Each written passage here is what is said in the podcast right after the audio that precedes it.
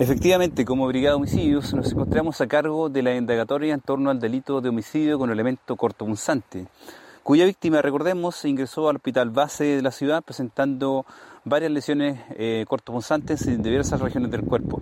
Esta víctima, un hombre de 46 años, falleció producto de la gravedad de las lesiones. Ahora bien, recordemos que este hecho tuvo su génesis en, un incidente en la vía pública, específicamente en el sector Franque, también perteneciente a la comuna de Osorno. Así las cosas, esta indagatoria aún sigue en desarrollo y se está llevando a cabo en forma plenamente coordinada con el Ministerio Público.